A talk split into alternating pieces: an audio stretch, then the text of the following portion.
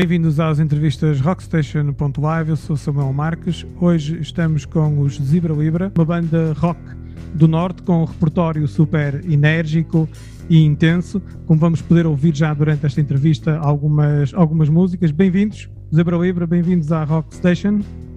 Obrigado. Obrigado. Olá, muito obrigado. Rockstation. Muito bem, nós uh, uh, gostamos sempre de começar uh, estas conversas percebendo como é que vocês se juntaram. Estamos a falar em 2018, certo? o, que é que se, o que é que vos levou a juntarem-se como Zebra Libre, como projeto musical? É assim, nós estávamos, nós começamos com outro projeto e onde eu e o Henrique nos conhecemos, que depois era um projeto onde ainda faltava um baterista, acabamos por encontrar o Dave e era um projeto de, de covers só que depois nós três gostávamos da, gostávamos da química e queria, começámos a querer explorar músicas originais e então decidimos um bocado seguir esse caminho. E depois de nós estarmos os três, achámos que era preciso ainda outro elemento mesmo para, para trazer mais ideias e para, para nos ajudar a preencher mais aquilo que ainda nos faltava. E achámos que o Alex também foi um, the perfect fit para aquilo que nós estávamos a precisar, basicamente. E, mas foi assim Estou com uma cena de covers e depois evoluímos na trajetória que, que foi esta. Ok, muito bem. Portanto, vocês são o Henrique, o Alex, o Dave e o João, certo? Portanto, é importante dar os nomes aqui, da, dar os nomes aqui à, à, às, às, pessoas que contribuem para este projeto. Vocês começaram em 2018, então com temas uh, originais, portanto foram fazendo os vossos temas, e em 2019 gravaram um primeiro EP. Uh, segundo percebi, eh, isso terá aberto que algumas portas para concertos, certo? Vocês tiveram concertos depois no verão de 2019. Como é que foi essa experiência de saltar de ensaios, de ensaios para EP, de EP para vários concertos? O EP saiu mais ou menos a meio da altura nós estávamos a fazer muitos concertos. Uh, muitos, sim, na altura estávamos para nós, nós estávamos na garagem, foi logo, logo diferente. Fazer concertos é sempre mais divertido sentir o público ao vivo uh, e mesmo pôr as nossas músicas tipo, ao, ao, teste. Uh, foi, foi mais ou menos a meio e o facto de nós termos EP também deu outra visibilidade uh, para quem nos queria contratar, para quem queria que nós estivéssemos a fazer os concertos. Já tinha uma prova auditiva do que, é que, do que é que era a nossa música. Okay. Sim. A reação do público foi igual à vossa, ou seja, enérgica também? As três pessoas que vieram a todos os concertos, sim. Boa, boa. É sempre, ter, é, bom, é sempre bom ter esses três que ajudam, não é? Sim.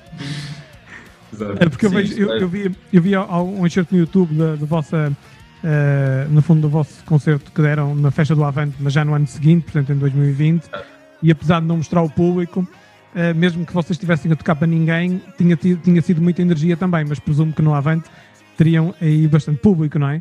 Um, e, uh, e ia-se percebendo que o público ia reagindo também uh, à, vossa, no vossa, à vossa prestação e à forma como, como, como iam interagindo com o público. Uh, o que é que vocês gostam mais? É tocar? É gravar? É construção? É criação musical? O que é que vos dá mais prazer? Eu acho que isso vai um bocado por preferência de cada um, não sei o que é que vocês. É sim. Os dois lados têm os seus prós e contras. Obviamente que tocar ao vivo assumindo que temos um bom público à nossa frente, consegue ser mais satisfatório, porque temos no momento aquela gratificação imediata de estamos a tocar algo que é nosso e o público está a gostar, mas ao mesmo tempo, no estúdio, nós conseguimos exprimir as nossas ideias, conseguimos ser mais criativos, conseguimos experimentar coisas diferentes. Portanto, lá está. Por exemplo, no estúdio também temos aquela pressão de estar uh, contra o relógio, temos que fazer coisas novas e boas enquanto que ao vivo é, é algo garantido, é tocar aquilo que nós já tocamos e já sabemos, portanto também não temos tanta pressão, mas lá está, são dois lados muito diferentes, muito distintos, mas ambos têm os seus prós e contras. Eu prefiro tocar ao vivo. eu também prefiro tocar ao vivo. Sim, e depois, lá está, cada um tem, tem a sua preferência, né? Obviamente, para nós todos, em princípio, tocar ao vivo consegue ser melhor, mas, mas lá está, a parte do estúdio também é muito boa o estúdio é um ambiente mais controlado, não é? Apesar da pressão, não é? Mas é um ambiente mais, mais controlado.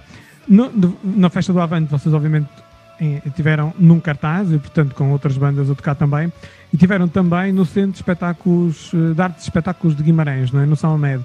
Eh, estiveram com, também eh, com, dentro de algum cartaz, ou como é que foi esse espetáculo também? Um, também tivemos dentro de um cartaz, sim. Foi musical. Não, esse foi em 2020. No Samamed foi a festa ah, do. Sim, sim. No Samamed foi a festa do El Rock, que contava com outras atuações também. Uh, e portanto também tivemos a tocar com outras bandas. Foi uma espécie de mini festival também, mas com bastante público à nossa frente. Sim. Essa, essa presença nestes festivais em, em 2020 acham que foi relevante para. Não para vos contratarem para mais coisas, mas para vocês também perceberem qual é que seria o vosso, o vosso caminho, ou, ou seja, sentiram aí a reação do público, para além dos fãs habituais, dos três que vão aos vossos concertos, uh, para além desses, uh, sentem ali alguma energia devolvida, não é? De, de volta que vos desse também vontade de continuar? Sim, esses dois concertos em específico foi uma grande evolução para nós, porque foram palcos já bastante grandes. Por exemplo, essa festa do São Mamede em Guimarães foi para quase 2 mil pessoas. E mesmo no Avante, obviamente, foi a dimensão do Avante. Portanto, nós sentirmos que estávamos ali em palco a tocar para tantas pessoas e conseguíamos ter, no fundo, uma reação dessas pessoas e conseguimos ser nós mesmos em palco, provou-nos que nós conseguimos pisar aqueles palcos e conseguimos ser zebra livre naqueles palcos. Não é só já. Passou de seres apenas uma banda de garagem a tocar em festinhas da terra, etc., para já estarmos ali num, num, pan, num panorama em que, pronto, já somos outra banda diferente. E é a mesma pressão de estar lá, é mesmo make it or break it, é tipo. É aí que uma pessoa se sente, uma pessoa já fica nervosa em coisas mais pequenas, então ali é que se sente aquilo e isso também contribui para o nosso crescimento. Mas acho que essa aí também é a parte divertida. Esses concertos também, o que interessa é que são divertidos sempre na mesma. Também sendo nós, a parte, a parte mesmo fixe é, é tocar. Estamos nós, estamos a divertir e acho que é, é também isso é, é, o importante. Muito bem. O, um, vocês este ano, uh, uh, na, na, vossa, na vossa bio, uh, aquilo que referem a que este ano, talvez vocês vão lançar, ou já lançaram, desculpem, três novos, três novos singles, não é? E, e, vão continuar, e, e, mas referem que tem uma vibe mais melódica, mais de rock alternativo. O que é que evoluiu do vosso som de 2018 até 2021? Quer dizer, desde 2018 acho que espero eu muita coisa em vários parâmetros bastante diferentes, tanto a nível de nós tentamos sempre melhorar sempre que vamos a estúdio e essa também é das partes excelentes de ir a estúdio, é de ir trabalhar com um produtor.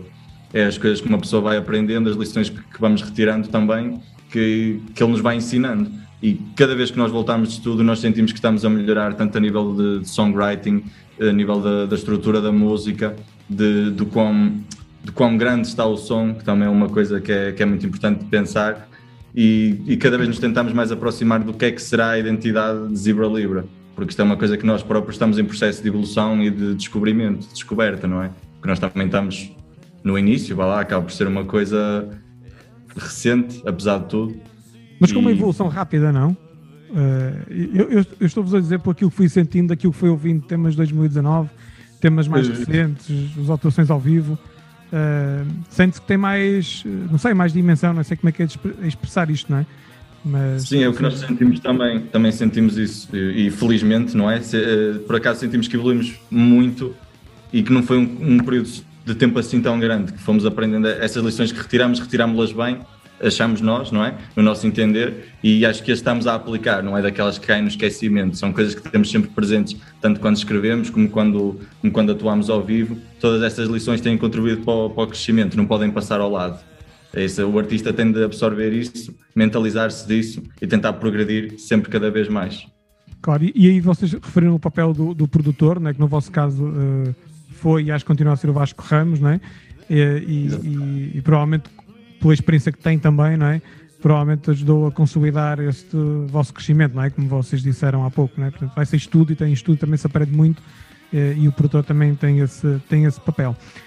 Antes do estúdio, temos ensaios e temos uh, a parte criativa da coisa, não é? Portanto, temos aqui a concepção das músicas e por aí fora. Como é que é o vosso, o vosso processo criativo? Trabalham todos em simultâneo?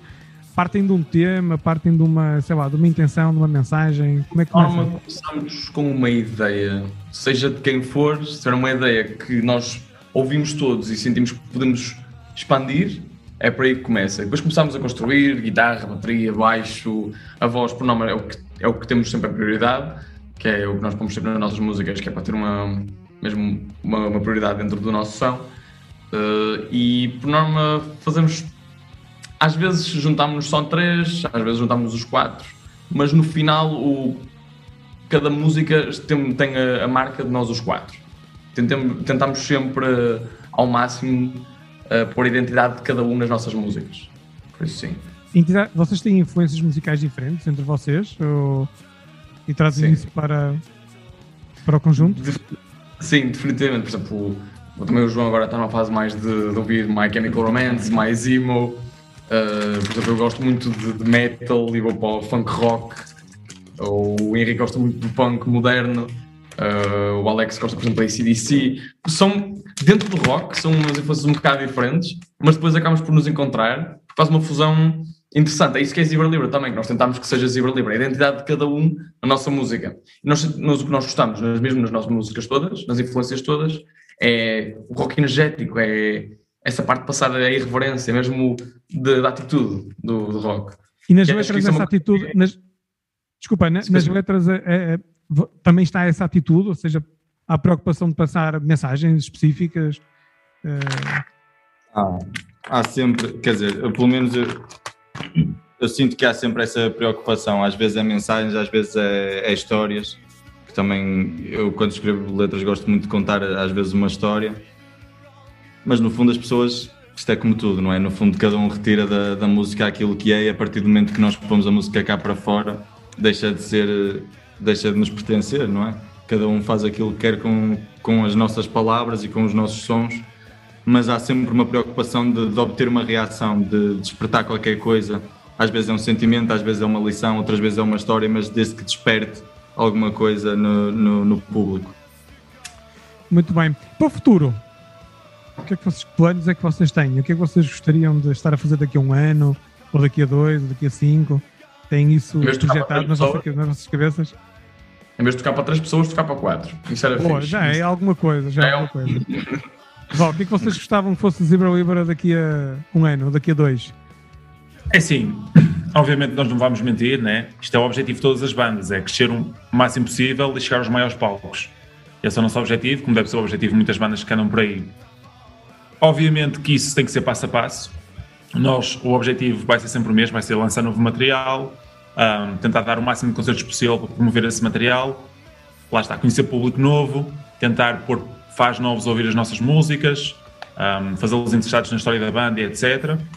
Mas é, o objetivo vai ser sempre o mesmo, vai ser tentar crescer, chegar a novos lugares ser e dar sempre o melhor de nós. Ser honesto com a nossa música e transparecer isso também para o público, que é isso que nós queremos. Nós, nós podemos ouvir as vossas músicas nas plataformas normais, no Spotify, no YouTube e por aí fora, mas ao vivo, que também é parte importante do vosso, do vosso trabalho, uh, tem alguma coisa já programada para os próximos tempos uh, que queiram partilhar? Uh, alguns bookings já? Um, temos, vamos ter, lá está, vamos ter os concertos nesta semana, uhum. que por acaso coincidiu para bem. Nos, para quem nos está a ouvir, hoje é dia 26 de setembro, portanto é nesta semana.